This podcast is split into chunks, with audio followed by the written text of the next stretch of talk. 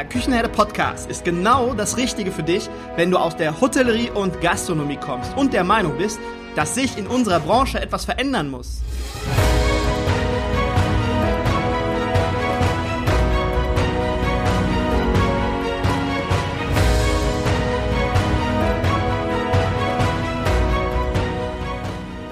Wenn du Fach- und Arbeitskräfte suchst, dich für die zukünftige Entwicklung in unserer Branche interessierst und wenn du zum Thema Digitalisierung ein Wörtchen mitreden möchtest, dann solltest du in den Küchenherde Podcast reinhören. Du erhältst in diesem Podcast echte Erfolgsanleitungen für das moderne Führen und Binden deiner Mitarbeiter. Mein Name ist Markus Wessel und ich bin Gründer der Küchenherde. Viel Freude beim Zuhören, Lernen und Umsetzen. Hallo und herzlich willkommen im Küchenherde Podcast. Heute geht es, wie auch in der vergangenen Woche, um unseren Nachwuchs. Wer von euch in der vergangenen Woche das Podcast-Interview mit Markus Suntinger, dem mehr als engagierten Koch-Azubi, gehört hat, der weiß, dass es auch Menschen geben sollte oder muss, die sich darum kümmern, dass sich der Ausbildungsrahmen, also die, die gesamte Situation drumherum, dass sich der verändert. Und dafür habe ich heute einen Gast in den Küchenherde Podcast eingeladen, auf den ich mich ganz besonders freue. Heute bei mir zu Gast ist Sascha Dalik. Sascha hat mehr als, ich weiß nicht, wie er es gemacht hat, aber er hat mehr als 29 Jahre Hotelerfahrung vom Azubi bis zum Regionalmanagement. Du musst mir gleich übrigens nochmal verklären, wie alt du tatsächlich bist. Das kann ich ja fast gar nicht glauben. Er kennt die Branche also von der Pike auf und Sascha ist Hotel Operations Experte, Coach, Moderator und Keynote Speaker. Und auf Saschas Fahne stehen der Mensch und der Mitarbeiter in unserer Branche. Aber auch das Thema Nachhaltigkeit vorantreiben. Und das tut er als Vorsitzender im Prüfungsausschuss der IHK Hannover. Sascha kümmert sich ebenfalls seit 2013 darum, in enger Zusammenarbeit mit dem DIHK und der DEHOGA, dass die Berufsausbildungen in unserer Branche einen neuen Rahmen und neue Inhalte bekommen. Und ich finde, dass dieses Interview, also ich weiß ja, ich weiß ja jetzt noch nicht so genau, wie es wird, aber ich finde, dass dies eine ganz, ganz tolle Ergänzung zu dem Interview mit Markus aus der letzten Woche ist. Wir schließen heute sozusagen den Kreis. Ja, hallo und herzlich willkommen, lieber Sascha. Schön, dass du da bist. Ja, hallo Markus. Danke, dass ich da sein kann. Danke für die Einladung. Ich stelle gerade mit Erschrecken fest, habe ich echt 29 Jahre geschrieben. Tatsächlich, ja? Ja, ich, ich Und jetzt glaub, hau mal raus. Ich habe minimal übertrieben. Ähm, lass es 25 Jahre sein. Ich glaube, äh, 25, 26, dann, dann sind wir sehr, sehr nah an der Realität. Ich bin 40 Jahre alt mhm. und habe tatsächlich die, die ersten Erfahrungen so mit 13, 14 gemacht im, im Party-Service äh, bei mir um die Ecke und habe da Platten gelegt und habe da ähm, im Rahmen eines Schulprojekts angefangen, in der Küche mitzuhelfen, habe kalte Platten gelegt, warme Platten gelegt, Spanferkel in den Ofen geschoben und habe da schon so ein bisschen die Liebe zu, zu Küche, Gastronomie entdeckt und ähm, ja, bin dann irgendwann in die Ausbildung gegangen ins Hotel ähm, und habe mich für den Hotelweg entschieden, aber die, die Küche lässt mich tatsächlich nicht los und deswegen bin ich ganz froh, dass du mich in den Küchenherde-Podcast geholt hast. Ja, cool. Ja, ich freue mich riesig, dass du dir die Zeit genommen hast und ich ähm, kann ganz kurz verraten, der Sascha und ich, wir kennen uns aus dem Camp for FB&E Lovers im Januar in Berlin, haben wir uns kennengelernt und lieber Sascha, ich möchte dir ein Kompliment aussprechen. Du hast mich damals, hast du mich sehr, sehr beeindruckt. Ihr müsst wissen, Sascha hat das Camp, das Camp for FB&E Lovers moderiert im Januar. Und da waren knapp 400, 500 Gäste in etwa. Ja. Und ja. du hast es geschafft, mit deiner offenen und herzlichen Art hast du es geschafft, die Leute richtig abzuholen, richtig mitzunehmen in dieses, in dieses, äh, in diese Veranstaltung. Und wir hatten eine tolle, tolle Stimmung im Raum und du hast der ganzen Nummer wirklich einen tollen Rahmen gegeben. Dazu erstmal mein Kompliment, das hast du wirklich super gemacht. Wow, ganz, ganz lieben Dank. Ähm, hat mega viel Spaß gemacht, geht aber auch nur mit einem Publikum, äh, mit, mit F&B und E-Lovers, weil, weil die Leute einfach gut drauf sind. Also es hat mir auch ganz viel Spaß gemacht. Ich sage ganz herzlichen Dank für das Kompliment. Dankeschön. Gerne. Ähm, das kommt von Herzen und du hast gerade schon so ein bisschen anklingen lassen, woher deine Liebe zur, zum Gastgewerbe kommt, zum Essen kommt, zur Küche, zum Service. War das dein Plan A damals? Wie, wie war so dein, dein Lebensweg bis dahin?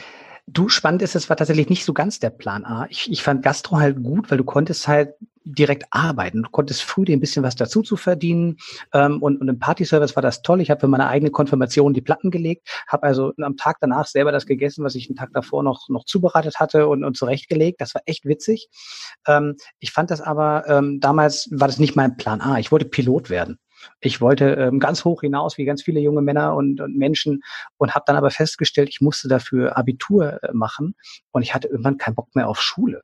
Und ähm, habe dann mir überlegt, was, was kannst du damit eigentlich machen? Musste ein Schulpraktikum machen, dieses zweiwöchige Berufspraktikum und habe das im Hotel bei einer, bei einer Bekannten gemacht, bei Familie Dunkel in, in Hannover-Langenhagen und habe da einfach gemerkt, das ist total super. Also Hotel macht richtig Spaß, äh, Hotelempfang ist super, Service ist prima und habe dann mich ganz konkret äh, um eine Ausbildung bemüht, um aus der Schule rauszukommen, aus der Theorie rauszukommen und reinzukommen, in die Praxis zu arbeiten und, und wirklich was zu lernen, was für mich äh, damals entscheidend war, was zu lernen fürs Leben und nicht für die Schule. Ich stelle einige Parallelen bei uns beiden fest. Tatsächlich. du, ich, ich möchte auch, dass die jungen Leute das, das verstehen. Also du, du musst das nicht machen, auch wenn heute ganz viele Leute Abitur machen, äh, weil, weil es einfach so gesetzt ist. Das ist nicht, nicht zwingend. Also wenn, wenn sie was haben, wenn sie wissen, wo sie hinwollen, dann sollen sie ruhig eine Ausbildung machen, sollen von mir aus ein duales Studium anfangen, äh, aber, aber sollen um Himmels Willen diesen, diesen Job ausprobieren, den sie machen möchten. Das kann super werden. Richtig. Und nicht immer nur, man kriegt ja von außen, von seinem Umfeld, die wollen ja alle nur das Beste für einen. Das ist ja auch immer gut und richtig, aber da sollte man auch zwischendurch mal kritisch sein, wenn das Herz jetzt irgendwie dafür schlägt, Elektriker zu werden oder Tischler zu werden. Ich meine, das ist jetzt äh, Schande auf mein Haupt, dass ich das hier im Küchenherde Podcast sage. Nein, ihr müsst alle in die Gastronomie, ins Gastgewerbe, dort müsst ihr alle eure Ausbildung machen. Nein, nein, aber dafür, wofür das Herz schlägt, da sollte man auch hin. Und wenn man dann merkt, da gibt's vielleicht noch andere Wege, ich kann eine Abzweigung nehmen, zwei Jahre später, dann ist das ja auch alles vollkommen okay. Aber nicht immer nur, das Umfeld möchte zwar immer nur das Beste, aber man sollte auch sein eigenes Herz hören. Und Sascha, absolut. Ähm, nicht nur, wir hatten gerade schon kurz gesprochen, da hat man noch nicht aufs rote Knöpfchen gedrückt. Wir haben darüber gesprochen, dass wir beide uns ja eigentlich noch quasi wie, wie Anfang 20, Mitte 20 fühlen und uns auch gut damit fühlen. Absolut, und, ja, sehr. Äh, wir, haben, wir haben beide den Wunsch gehabt, Pilot zu werden. Das war beide bei uns äh, Plan A, also bei dir und bei mir auch. Ich wollte auch Pilot werden, hat's aber äh, hätte auch Abitur dafür gebraucht. Ja, also eine, eine clevere Entscheidung, wenn wir heute so miteinander sprechen, dass wir es beide nicht gemacht haben. So würden wir heute hier nicht sitzen und würden uns wahrscheinlich heute, ja, gerade in dieser Zeit sehr arg Gedanken darüber machen, wie es weitergeht. Eine Branche, die auch nie betroffen war von, von irgendwelchen Krisen in dem Ausmaß, wie es im Moment ist. Und, und heute sind die Piloten gegroundet und, und warten nur darauf, dass sie endlich wieder in die Luft gehen können. Ne?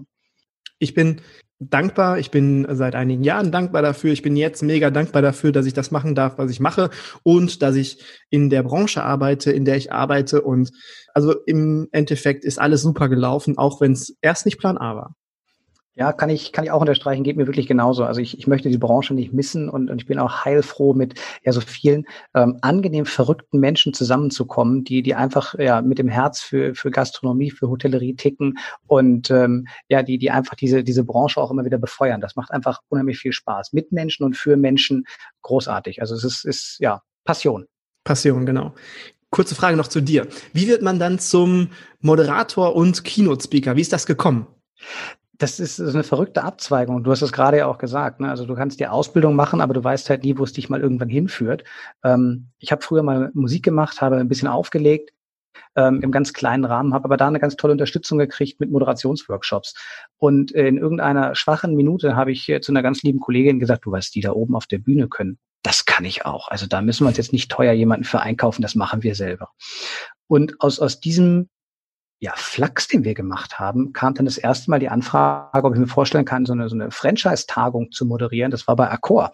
Und ähm, dann habe ich gesagt, klar mache ich das, gar kein Problem. Wer ist denn da im Raum? Und stellte am Ende fest, da saßen so die 80 wichtigsten Franchise-Partner von Accor im Raum ähm, und ich sollte auf der Bühne stehen mit Geschäftsleitung und den, den ganzen oberen 10.000 Kollegen. Und dann machst du dir schon ein bisschen ins Hemd und sagst, ist das jetzt dein Ernst? Also du hast das alles zugesagt, aber ich bin da morgens durch den Raum getigert, da, da stand die Kollegin, die es organisiert hat. Das ist die Regine Lamberts, an der Stelle einen ganz lieben Gruß. Äh, Regine stand dann neben mir mit der Hand auf der Schulter, Baldrian Tropfen in der Hand und sagt nur, Jung, du siehst nicht so gut aus. Ich sage, ich fühle mich auch überhaupt nicht gut. Ähm, musste dann aber auf diese Bühne und hatte dann ein paar ganz liebe Kollegen glücklicherweise so in Reichweite platziert, die mir immer mal einen Daumen hoch oder einen Daumen zur Seite gegeben haben, wenn ich irgendwie abgeglitten bin und habe einfach so ein paar Leute im Publikum gewusst, auf die konnte ich mich verlassen und habe dann über anderthalb Tage diese, diese Franchise-Partner-Tagung moderiert, habe da so einen Spaß bei gehabt und so tolles Feedback drauf bekommen, dass ich dann gefragt worden bin, ob ich mir vorstellen kann, das erste F&B&E-Camp auch mit zu moderieren. Und ähm, ja, bin da sofort aufgesprungen, habe gesagt, das mache ich total gerne mit. Äh, größer und äh, schöner konnte es immer werden. Das Setting, ähm, du hast es in Berlin selber gesehen, war super. Und ich durfte dann mittlerweile den, den Goldenen Koffer, das ist ein, ein Pitch-Event von, vom Bundesverband der Tourismuswirtschaft. Durfte den auch im letzten Jahr das erste Mal moderieren. Also es ist so ein, so ein Hobby, es ist eine, so eine kleine, ja, so eine kleine Nettigkeit, die ich mir nebenbei gönnen darf, immer mal auf die Bühne zu gehen und so schöne Veranstaltungen durchzuführen, was einfach riesig Spaß macht. Wenn man sich solche Situationen in solche Situationen denkt, jeder hat schon mal so eine Situation gehabt. Es muss entweder ist es vor fünf Leuten, vor zehn, vor 50 oder vor 400 Leuten.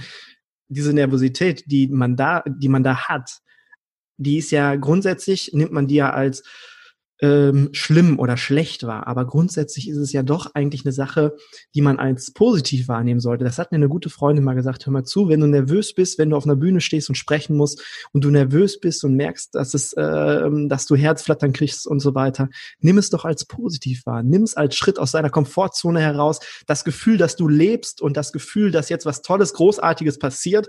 Und mit dem Gefühl gehe ich jetzt immer in diese Nervosität rein.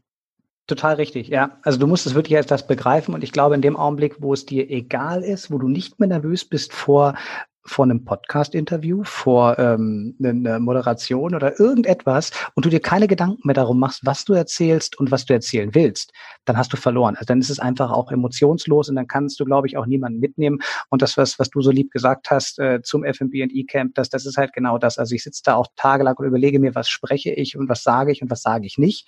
Äh, manche Dinge kommen ganz spontan. Du erinnerst dich an, an, an die letzte Moderation, da hatte ich den, den Gin Tonic in der Hand, wo ich euch alle drauf eingeladen habe. Also ich hätte mir am Anfang und beim ersten, bei der ersten Moderation niemals vorstellen können, am Ende mit einem Gin auf der Bühne zu stehen. am Ende war die Stimmung so großartig, dass du es einfach eskalieren lassen konntest und, und alle eine super gute Zeit hatten.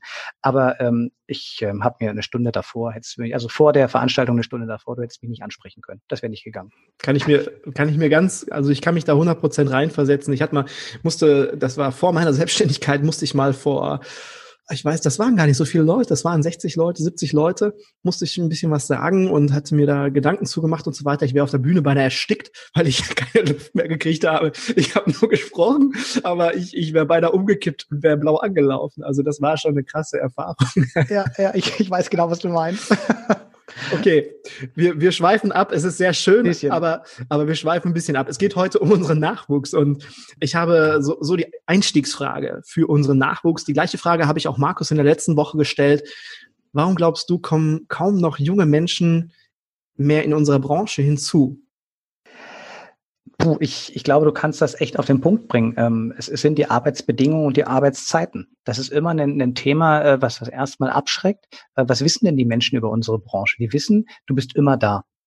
Es sind an Feiertagen, es ist Wochenende, es, es sind äh, ja morgens, mittags, abends, nachts. Es ist immer jemand in der Gastro und muss arbeiten. Und äh, instinktiv wissen die Menschen, das könnte ja ich sein. Ich glaube, das ist so der erste Punkt, der abschreckt, wo sie sagen, ich, ich weiß ja gar nicht, ob das überhaupt mit meinem Leben zu vereinbaren ist. Ähm, und das andere ist, die Arbeitsbedingungen. Du hörst nicht nur gute Sachen. Und ähm, ich, ich schätze Menschen und, und gucke sie mir gerne an, wenn, wenn Gordon Ramsay irgendwie ähm, durch die Küche schreit und Sachen wirft. Ähm, wir beide wissen aber auch, dass das was ist, was tatsächlich in der Realität immer mal wieder passiert ist in der Vergangenheit. Und wenn das Bilder sind, die, die unsere, unser Nachwuchs, unsere jungen Leute, unsere neuen Kollegen vor Augen haben, das möchten die nicht. Und das möchte ich auch nicht. Das kann immer mal passieren, dass jemand auch mal, mal sauer wird und mal ausrastet, aber die Arbeitsbedingungen müssen so sein, dass du sagst, ich gehe da jeden Tag gerne hin. Ich habe da Spaß dran ähm, und, und ich weiß auch, warum ich da hingehe. Und ich glaube, das sind so, so zwei Punkte, daran kannst du es festmachen.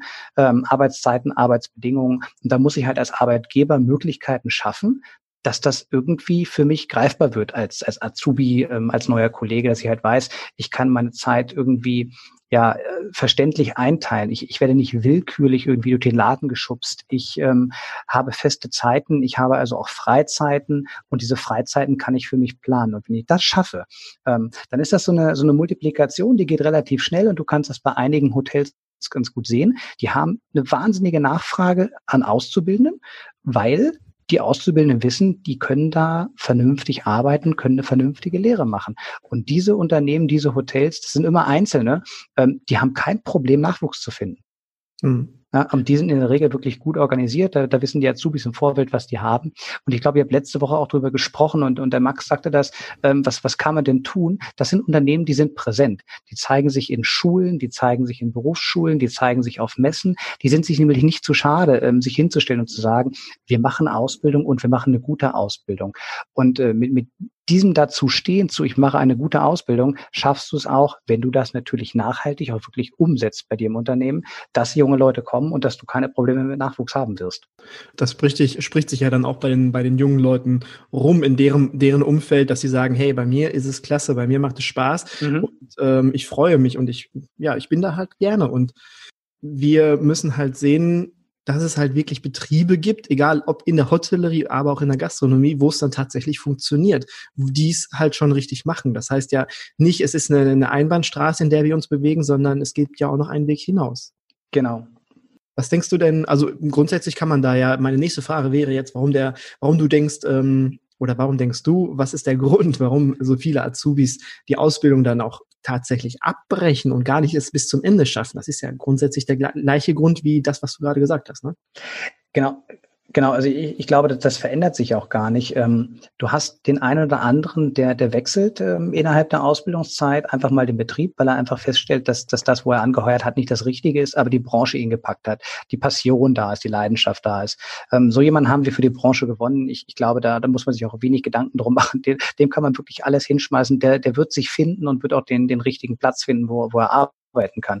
Aber grundsätzlich ist das ähm, ein Thema für die, für die meisten, wirklich, wenn die Arbeitsbedingungen nicht passen, ähm, dass sie dann hinschmeißen. Und, und da gibt es ja Studien, die dir auch zeigen, ähm, da wo Leute relativ wenig Geld verdienen. Und das ähm, hattet ihr letzte Woche auch äh, besprochen. Das ist halt ein Thema, die Ausbildungsvergütung ist einfach gering. Ne? Da muss man nichts zu sagen. Ein Friseur ist, glaube ich, noch ein bisschen geringer. Aber wenn ich das natürlich mit mit dem Kfz-Handwerk vergleiche, die deutlich, deutlich mehr verdienen, auch später im, im Einstiegsgehalt mehr verdienen, ähm, dann, dann ist das erstmal wenig. Und wenn du wenig Geld hast, dann sind ja andere Sachen wichtig, das soziale Umfeld, ähm, dass der Arbeitsplatz Spaß macht, dass die Ausbildung Spaß macht, dass deine Kollegen nett sind. Und da kannst du so viel über dieses soziale Gefüge tun, wo du als Arbeitgeber aber gefragt bist, ähm, das halt auch zu machen. Und manchmal kann sein, dass du sagst, du, du streichst mit den Leuten die Kantine neu und machst da wirklich einen, einen netten Platz draus, wo die gerne sitzen. Und ja, du darfst übrigens auch Spezialitätenkaffee bei mir in der Maschine ziehen. Also ich erinnere mich so an, an Phasen, wo es hieß, nein, also Cappuccino ist nicht für Mitarbeiter, ne? da ist Filterkaffee. Und ähm, solange das der Fall ist und, und das heißt, nein, das darfst du alles nicht ähm, und, und du nur mit Verboten arbeitest, dann sagen die jungen Leute irgendwann auch, nee, komm, da habe ich echt keinen Bock drauf. Also ich möchte auch, auch mal ein Cappuccino trinken wie die Großen ne? und möchte halt nicht warten, bis ich irgendwo Restaurantleiter bin oder sowas. Also so für mich der, der Grund ist, es bleibt wirklich bei den, bei den Arbeitsbedingungen, bei den, aber dann so ein bisschen auch in Bezug auf Kollegen, soziales Umfeld bleibt es dann da hängen. Ja, und das ist ja der, der eine Part, dass man halt sich, dass man als Betrieb selbst auf die jungen Leute hinzugeht, dass man proaktiv auf die jungen Leute zugeht, um sie halt für sich zu gewinnen, haben wir gerade gesagt, das geht, das funktioniert, einige machen das und die haben auch Erfolg damit. Und auf der anderen Seite geht es ja dann während der Ausbildung, dass das gleichzeitig, also dass diese Wertschätzung weiterhin gegeben ist, aber auch, dass die Inhalte gut funktionieren. Da kommst du ja jetzt ganz groß ins Spiel, weil du dich ja auch mit darum kümmerst, dass diese Aus, äh, dass diese Inhalte sich verändern und die jungen Leute, dass es zeitgemäßer wird, dass es ähm, ja an den aktuellen Gegebenheiten angepasst wird. Und da hast du ja gesagt, dass ähm, ihr euch regelmäßig zusammensetzt und dass ihr über Ausbildungsinhalte sprecht.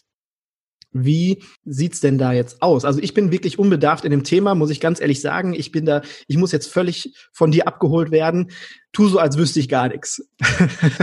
dann, dann, dann, dann hole ich wirklich mal so ein bisschen aus. Ich, ich versuche es aber ein bisschen, äh, bisschen schnell zu machen. Also äh, es ist so, dass, dass der DEHOGA, der Arbeitgeberverband in, in der Hotellerie und Gastronomie, der hat einen Vorschlag gemacht und hat gesagt, wir müssen die Ausbildung aktualisieren. Das ist nicht mehr zeitgemäß.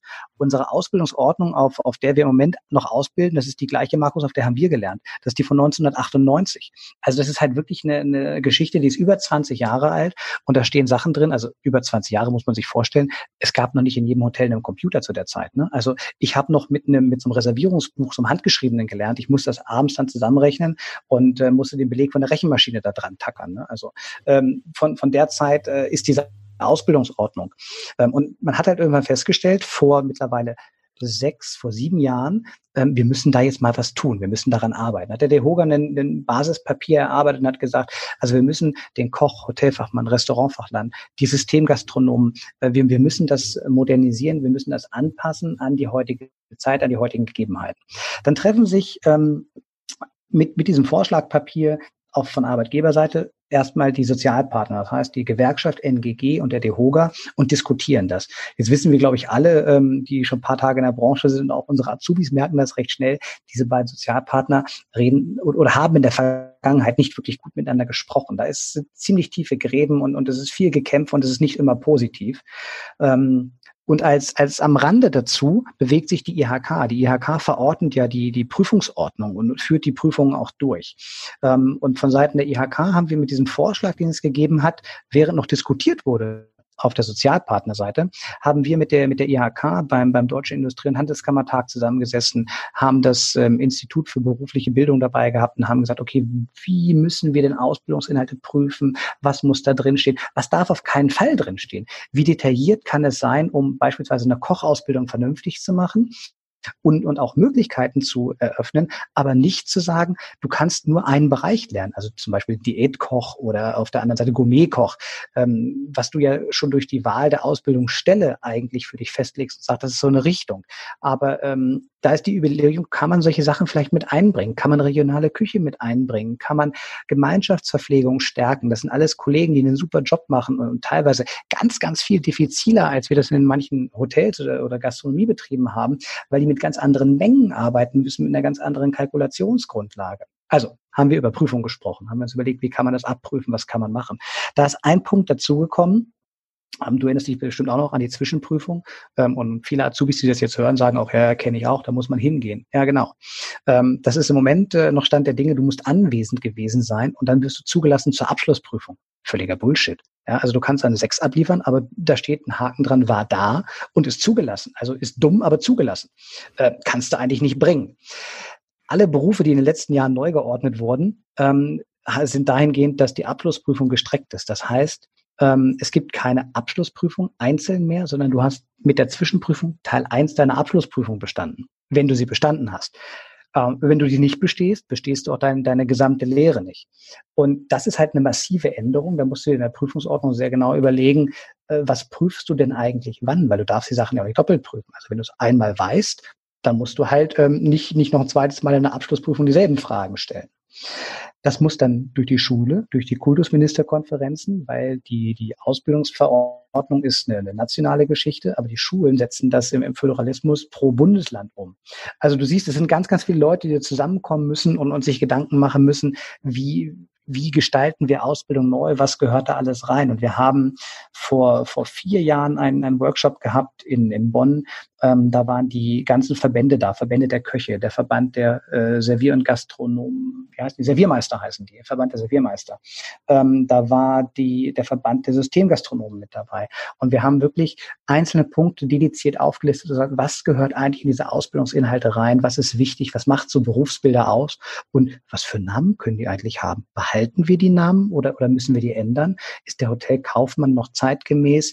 Ähm, ist, ist vielleicht ein, ein Kaufmann für Hotelmanagement? Ist der, der Systemgastronom gar nicht nur irgendwie Fachmann, sondern ist der vielleicht auch ähm, ja, Manager für Systemgastronomie, weil wir auch den, den Fokus haben zu sagen, diese jungen Leute, die das durch haben, einen betriebswirtschaftlichen Hintergrund mitnehmen, die können hinterher so einen äh, Burger King, eine McDonalds-Filiale auch führen, weil sie einfach dazu imstande sind. Und das nach drei Jahren Ausbildung, was natürlich echt ein Pfund ist.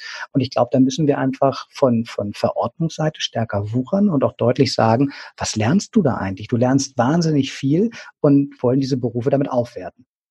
Erlaube mir die Frage, du hast gesagt, 2013 habt ihr damit angefangen mich jetzt, ich bin wie gesagt völlig unbedarft in einem Thema, ähm, weiß, wenn viele Menschen zusammenkommen und viele äh, Menschen Inhalte mit auf den Tisch bringen, dann dauert das auch schon mal ein bisschen, aber sieben Jahre ist schon eine krasse Nummer, oder? Du, sieben Jahre ist eine verdammt krasse Nummer und ähm, als wir angetreten sind, hat man uns gesagt, wir wollen so in zwei bis drei Jahren fertig sein. Das, das war so unser Ansatz. Und da waren wir mit ganz viel Elan dabei am Anfang, haben uns auch viel getroffen. Dann wurden die Abstände länger und man musste immer mal wieder so ein bisschen drängeln und gucken, dass wir da dabei bleiben. Und es hat tatsächlich viel bei den Sozialpartnern gehakt. äh, Gewerkschaft und Arbeitgeberverband waren sich lange Zeit nicht einig. Und ähm, das hat ewig gedauert, bis wir einen, einen sehr, sehr guten Termin gefunden haben. Ähm, und das war so ein Termin, da haben sich alle Knoten mit einem Mal gelöst. Und das war aber auch, also äh, in, in den Zeitabständen, das heißt, das dauert zwei Jahre, das dauert drei Jahre. Das ist der Wahnsinn. Ich, ich kann so eigentlich überhaupt nicht denken und hätte nie gedacht, dass ich jetzt sechs, sieben Jahre dabei bin, ähm, Ausbildungsneuordnung neu zu schreiben. Also in meinem Kopf ist das so eine ganz einfache Geschichte. Da setzen wir uns hin, äh, fünf Leute aus dem Hotel, fünf aus dem Restaurant, wir machen uns ernsthaft Gedanken und nach einer Woche haben wir eine Idee und das geht weiter. Aber da bist du halt in, ähm, ja, auf, auf einer nationalen Verordnungsebene und musst dir halt äh, sehr genau auch überlegen, wenn das Bundeswirtschaftsministerium am Ende dieser Ausbildung Ausbildungsordnung herausgibt, dann müssen die ja gelten für jeden Gastronomen, der ausbildet, jedes Hotel, jedes Restaurant, jeden, jeden Systemgastronomen. Und du erwischst das wirklich bis in ganz, ganz kleine ähm, Teile.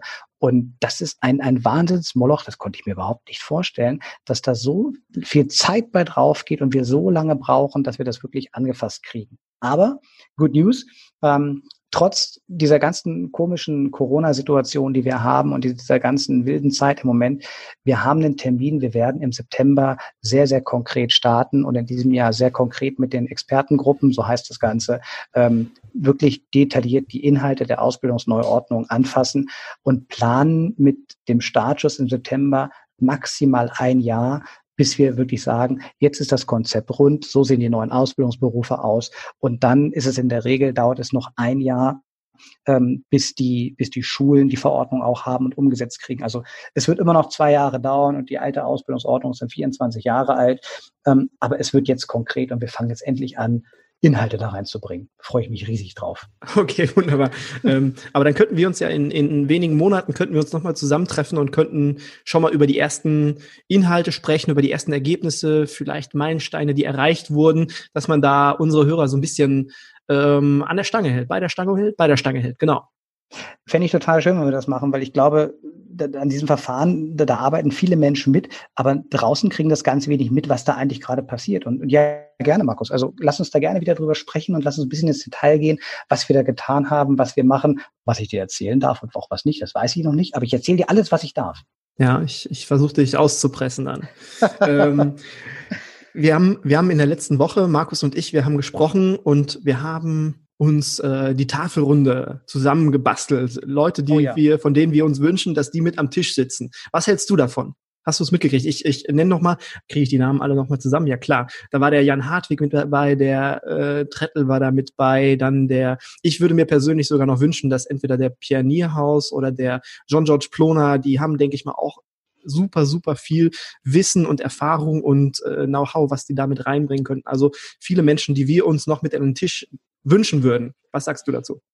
Ich finde die Runde super. Ähm, ich, ich würde auch gerne mit den allen zusammensitzen. Ich, ähm, ich finde auch jemanden mit, äh, also jemand wie, wie auch ein Tim Melzer finde ich total spannend, der, der auch immer sehr laut ist und auch äh, gerade in dieser ganzen Corona-Zeit viel für die Gastronomie getan hat und viel bewegt hat. Ähm, Finde ich super, mit denen würde ich sehr, sehr gerne zusammensitzen. Ähm, sehe aber, dass, dass ähm, die, die Rahmenbedingungen ähm, ja, dass, dass da andere heran müssen und dann wirklich erstmal die, die IHK dran müssen und die Schulen dran müssen zu sagen, welche Rahmenbedingungen bilden wir ab. Aber für die Inhalte, ähm, für, für Wettkämpfe in Schulen, für ähm, Wettkämpfe innerhalb der Betriebe, positive Wettkämpfe, da hätte ich genau diese Leute gerne mit dabei und ich glaube, das würde, würde echt zünden und, und würde der, der ganzen Hotellerie und Gastronomie einen mega Push geben. Gut, ich werde die alle, ich ja? werde die alle verlinken und auf dieses Podcast-Interview aufmerksam machen.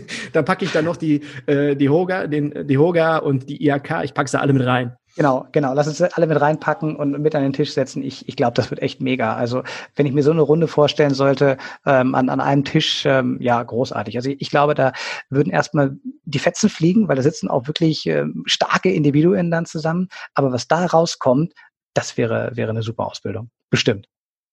Du aber, um, um dieses Mastermind noch zu erweitern, ich, ich würde total gerne, und, und das passiert ganz bestimmt, ähm, da, da müssen wir vielleicht auch nochmal gucken, Markus, ob wir das in, in, in der ganzen Küchenherde irgendwie verteilen. Wir brauchen ganz bestimmt, wenn wir anfangen zu arbeiten, brauchen wir Hilfe von Betrieben. Wir müssen Interviews haben, wir müssen Inhalte haben, wir müssen das abfragen in Form von, von Interviews in irgendwelchen Online-Fragebögen. Ich weiß noch nicht, wie das äh, stattfinden wird, aber da können wir jeden Einzelnen gebrauchen und da kann jeder, der, der den Küchenherde-Podcast hört, der kann wirklich mitmachen und kann Ausbildung mitgestalten, wenn er die Fragen beantwortet und uns ein Bild gibt von dem, was er heute tut, was er braucht, was für die Zukunft wichtig ist. Und äh, da, da würde ich ganz gern auf alle Zuhörer nochmal zurückkommen. Gibt es denn da jetzt schon eine Möglichkeit, dass man sich da an jemanden wenden kann?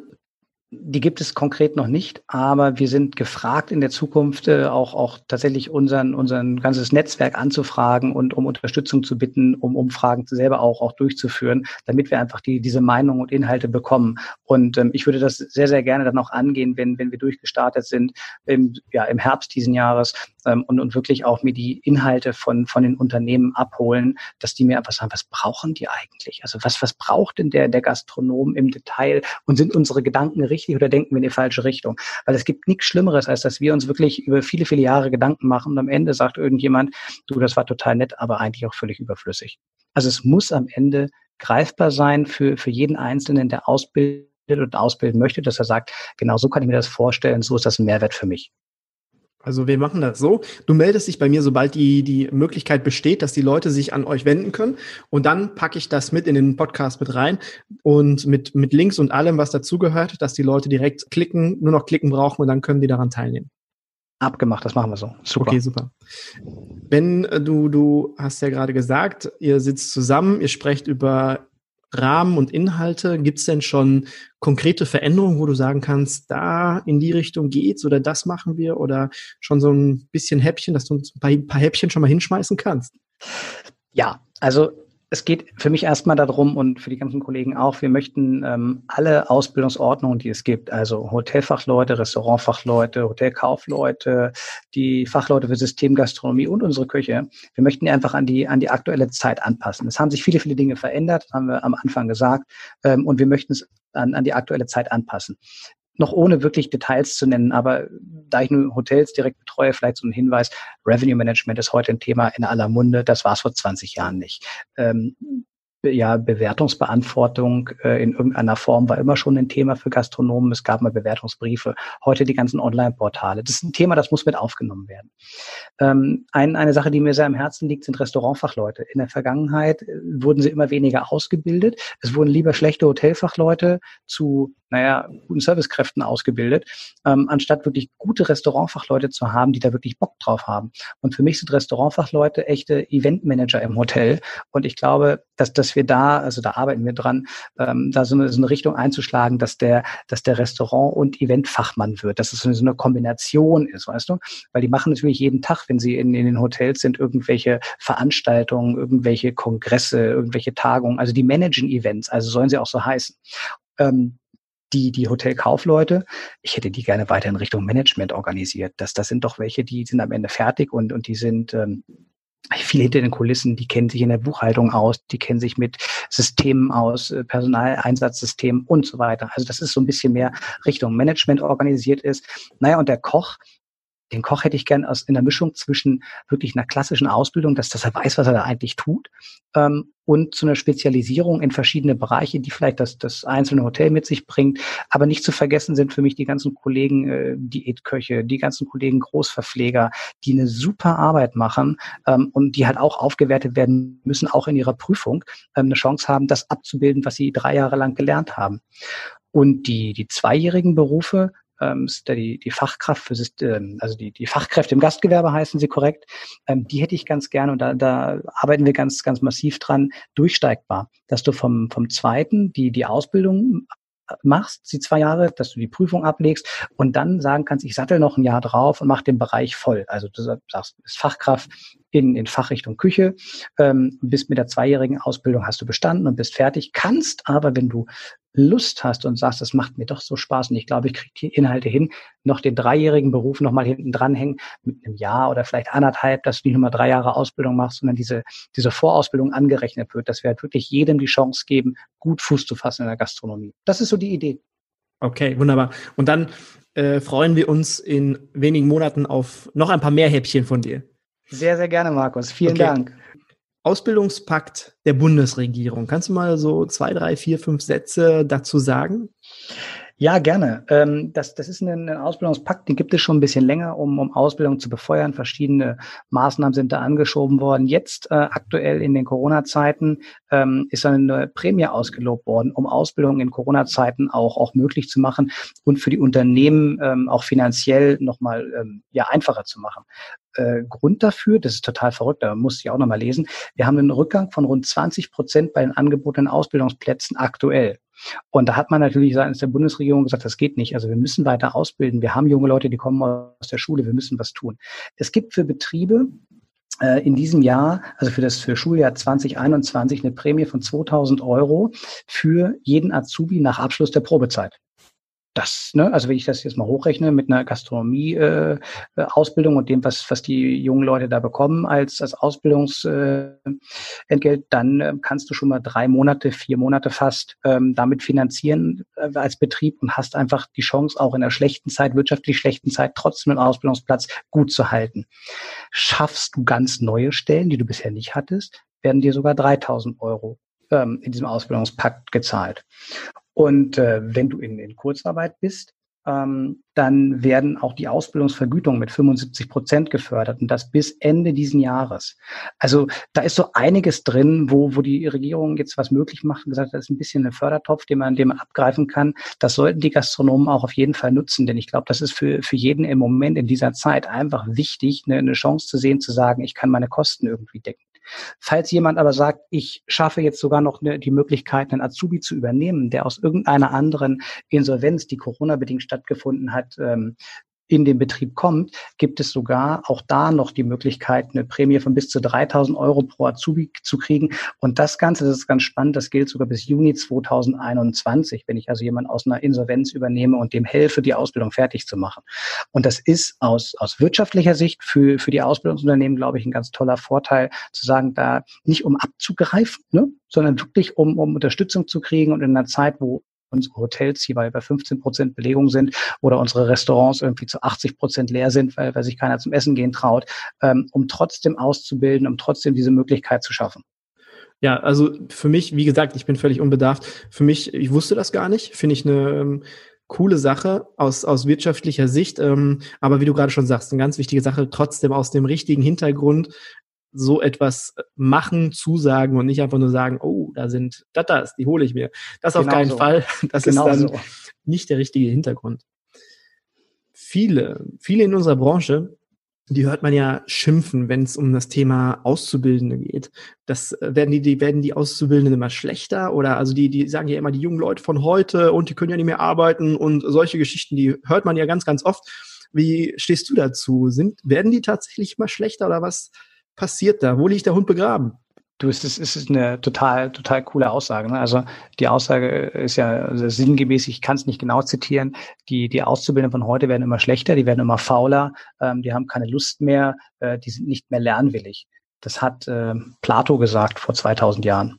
Ja, das, das sagt eigentlich auch schon alles. Wenn das vor 2000 Jahren schon so war im alten Griechenland, dass man festgestellt hat, dass die nächste Generation faul ist, ähm, dann ist das überhaupt nichts, was im Moment tatsächlich gerade stattfindet ich glaube, wir haben da draußen, und nein, ich glaube nicht, ich weiß, wir haben da draußen ganz viele tolle junge Menschen, die ähm, möchten was, die möchten was lernen, die sind wissbegierig, die haben Spaß, die stehen auf bei Fridays for Future gegen, gegen das ganze Establishment, gegen die ganzen Leute, die in der Regierung sind und zeigen denen gerade lange Nase, die zeigen ganz genau, was sie möchten und dass sie Werte haben. Ich glaube nur, wir müssen sie auch als, als das begreifen, was sie sind. Und wenn wir vorhin darüber gesprochen haben, warum brechen die jungen Leute ab, das liegt an den Arbeitsbedingungen, das liegt an dem Miteinander, dem nicht vorhandenen Miteinander manchmal. Ähm, dann ist das halt so der, der erste Weg. Die haben andere Werte, als, als wir sie vielleicht haben und andere Werte noch, als meine Eltern sie auch gehabt haben. Aber die Werte sind nicht schlecht. Und wenn ich verstehe, dass das für die Freizeit ein hohes Gut ist, dann muss ich das halt planbar machen. Dann muss ich halt gucken, dass ich Dienstpläne äh, schreibe, die auch wirklich so Bestand haben, dass die jungen Leute ihre Freizeit genießen können, ihren Sport, ihren, ihr Ausgehen, was auch immer das ist, dass sie einfach eine Planbarkeit haben. Und ähm, was, was du und ich bestimmt auch noch kennen, vor ein paar Jahren, also mit Tattoo und Piercing, ne, da, da hast du keinen Job bekommen. Das gab's nicht. Wenn ich mich so heute umgucke und sehe, wer steht denn da so im Hotel und stelle halt fest, ja, die können auch tätowiert kommen. Ne? Das, das guckt unterm Hemd ein bisschen raus. Die, die Mädels haben irgendwie noch ein Piercing irgendwie an der Nase. Das stört heute auch keinen mehr so richtig. Ähm, also da hat sich schon ein bisschen was geändert.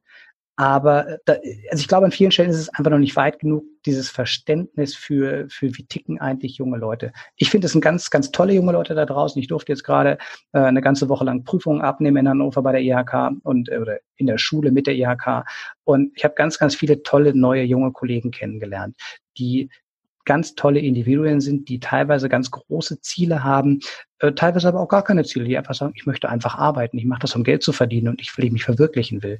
Und die müssen wir uns vielleicht noch, noch äh, anschauen, wenn wir von, von Generationenkonflikten sprechen, ähm, ist das wirklich ein Konflikt oder ist es einfach ein Mitarbeiter, der seinen Job machen möchte? Vielleicht möchte der gar nicht weiterkommen, vielleicht möchte der gar nicht irgendwie bis, bis an die Spitze gehen und das Hotel mal übernehmen, sondern er möchte einfach nur in der Rezeption stehen und seinen Job machen. Dann sollten wir ihm das möglich machen und ihm die, genau diese Chance geben, dass das, was er macht, dass er das gut macht und dass er Spaß daran hat.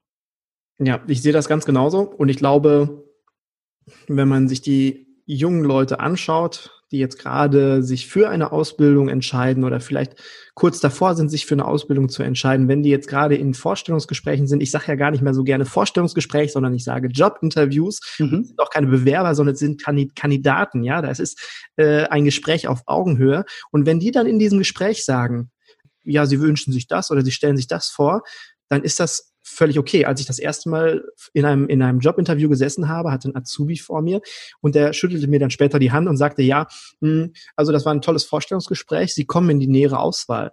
Äh, da habe ich natürlich dann ein, zweimal schlucken müssen, aber das ist vollkommen okay. Die jungen Leute sind anspruchsvoll, die wissen teilweise, was sie möchten und was sie nicht möchten. Das waren wir früher nicht in meinem ersten Jobinterview. Ich habe mich gefreut, drei Ratschläge gemacht, dass ich den Job endlich hatte und war halt nicht so anspruchsvoll. Aber das war halt auch oftmals normal. Und jetzt kommen wir Alten, sage ich jetzt mal, nicht damit zurecht, dass die jungen Leute anspruchsvoll sind. Wir sind doch auch anspruchsvoll, wenn wir zum Essen gehen, wenn wir in Urlaub fahren oder sonst irgendwas machen. Warum dürfen die jungen Leute das nicht mit ihrem Job sein? Meine Frage.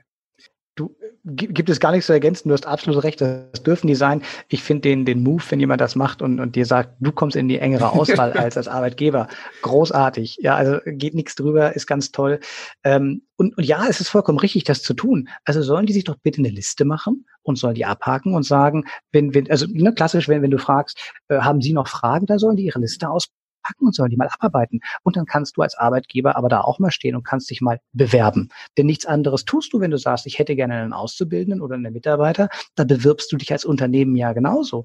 Und da musst du auf diese Fragen auch, auch antworten. Und wenn die Antworten gut sind, dann wirst du auch gewinnen, gar keine Frage. Genauso wie es andersrum auch funktioniert. Finde ich ziemlich cool, was du erzählst, ja, dass, dass der das gemacht hat und, und dir das so gesagt hat. Das fand ich die kommen in die engere Auswahl. Und das, das, das ist prägend, das ist in meinem Kopf geblieben und hat vieles in meinem Kopf auch verändert. Ne? Das ja. ist jetzt ein paar Jahre her, aber es war, ja, es hat viel verändert. Und da bin ich natürlich auch dankbar drum, dass da Absolut. einiges verändert ja, wurde. Kann ich verstehen. Ich habe hier so viele Fragen noch draufstehen, die ich eigentlich mit dir gerne besprechen würde. Und ich würde gerne aber wir, wir machen das so, wir machen das so, wenn wir uns dann in ein paar Monaten wiedersehen oder wieder hören, dass wir dann nochmal so einen 2.0 Podcast machen mit den ersten Ergebnissen oder ersten Richtungen aus, aus äh, euren Sitzungen. Wo geht die Reise hin? Dann machen wir nochmal einen 2.0 Podcast. Ja, sehr gerne. Klingt eine super. Sache, eine Sache, da würde ich gerne jetzt nochmal kurz drauf eingehen, ein, zwei Minuten. Und zwar die Ausbildung von ähm, geflüchteten Menschen als Integration. Ja. Ja. Wie siehst du dieses Thema und äh, gibt es da genug Angebote? Wie siehst du das? Also für, für mich ist, ist Arbeit, Ausbildung ist, ist für mich ein wesentlicher Teil der Integration. Wenn ich mir vorstelle, dass, dass du und ich flüchten müssten und ähm, wir würden irgendwo nach lass es nach Syrien gehen, ja. Wir beide flüchten nach Syrien, weil, weil das jetzt notwendig ist. Wir kommen dahin, wir kennen die Sprache nicht. Ähm, wir, wir kommen in ein Land, wo es dann auch heißt, wir, wir werden erstmal in so ein Lager gesetzt und ähm, wir dürfen nicht arbeiten, wir dürfen nichts machen. Wir können da ähm, unter uns bleiben wir würden uns niemals integrieren. Wir hätten keine Chance, weil wir beide ja unter uns wären oder in unserem Flüchtlingscamp mit den anderen. Wir haben keine, keine Möglichkeit rauszukommen. Was ist also für mich die, die einzige Chance, jemanden, der, der hierher kommt, eine Perspektive zu bieten? Ich hole den raus aus dieser Unterkunft, ich hole den raus aus, aus seinem, seinem Kreis, wo ich ihn eingepfercht habe wie ein Tier und lass ihn wirklich am, am Leben teilhaben. Und ähm, dann, dann nehme ich damit, da sind ganz tolle Gastgeber dabei, ne? also Syrer, ähm, arabische äh, Kollegen, ähm, Afrikaner. Das sind ganz, ganz tolle Gastgeber mit dabei, die möchten das auch gerne machen und die können das. Ähm, und die möchten auch lernen, die, die sind unheimlich lernbegierig, die, Leute haben ganz, ganz hohes Interesse zu lernen. Also lass sie verdammt noch mal lernen. Ja, also nehmen wir sie in die Ausbildung und geben ihnen die Chance, äh, eine Ausbildung zu machen, unterstütze das Ganze noch vielleicht mit einem Sprachkurs, wobei der beste Sprachkurs ja auch ist, jeden Tag mit den Kollegen zu reden, dann, dann musst du das ja tatsächlich auch, auch einfach in der Sprache dich, dich artikulieren, dann musst diese, diese Wege finden und dann bist du innerhalb kürzester Zeit integriert, gehörst dazu, machst eine Ausbildung und ja, bist, bist einfach in diesem Land, wo du, wo du hingegangen bist, äh, bist du mit einmal angekommen und, und hast eine ganz faire Chance. Und das, was viel gesagt worden ist, in dem Augenblick zahlst du sofort in alle Sozialkassen ein, du zahlst deine Steuern, du liegst niemanden auf der Tasche, kein Stück ganz und gar nicht. Du tust was in dem Land. Und ich glaube und bin davon überzeugt, dass da ganz viele Menschen sind, die hergekommen sind, die sofort arbeiten würden, wenn sie denn gekonnt hätten und gedurft hätten.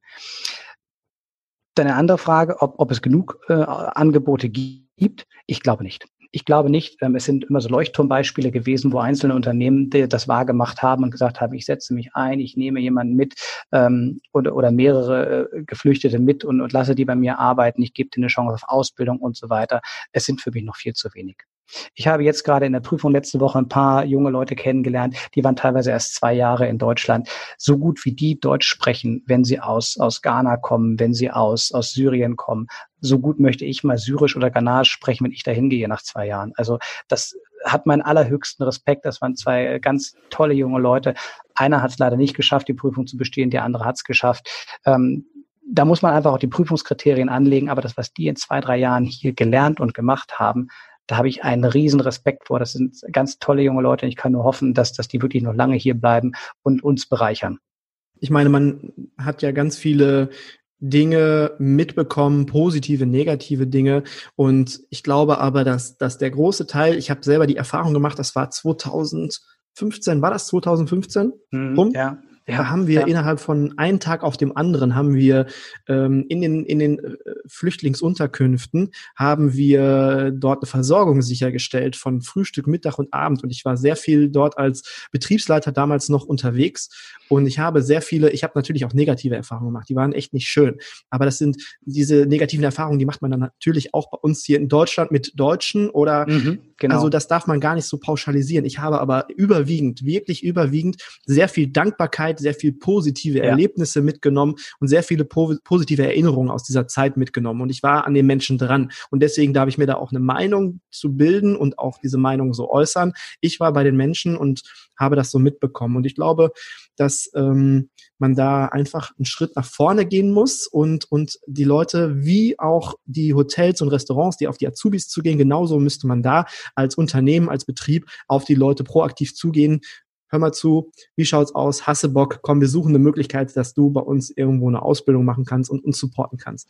Weil das ist Manpower und wenn das dann ja. aus Herzlichkeit wirklich passiert als guter Gastgeber, dann haben wir alle gewonnen. Und das ist mir vollkommen schnutzpiep egal, ob da jetzt jemand steht, der aus Syrien kommt, aus Ghana kommt oder aus Deutschland kommt. Solange der mich anlächelt und mich freundlich bedient, dann habe ich, habe ich einen schönen Moment und dann bin ich, äh, freue ich mich auf diesen, diesen, diesen Restaurantbesuch oder Hotelbesuch und das geht, denke ich mal, jedem von uns so.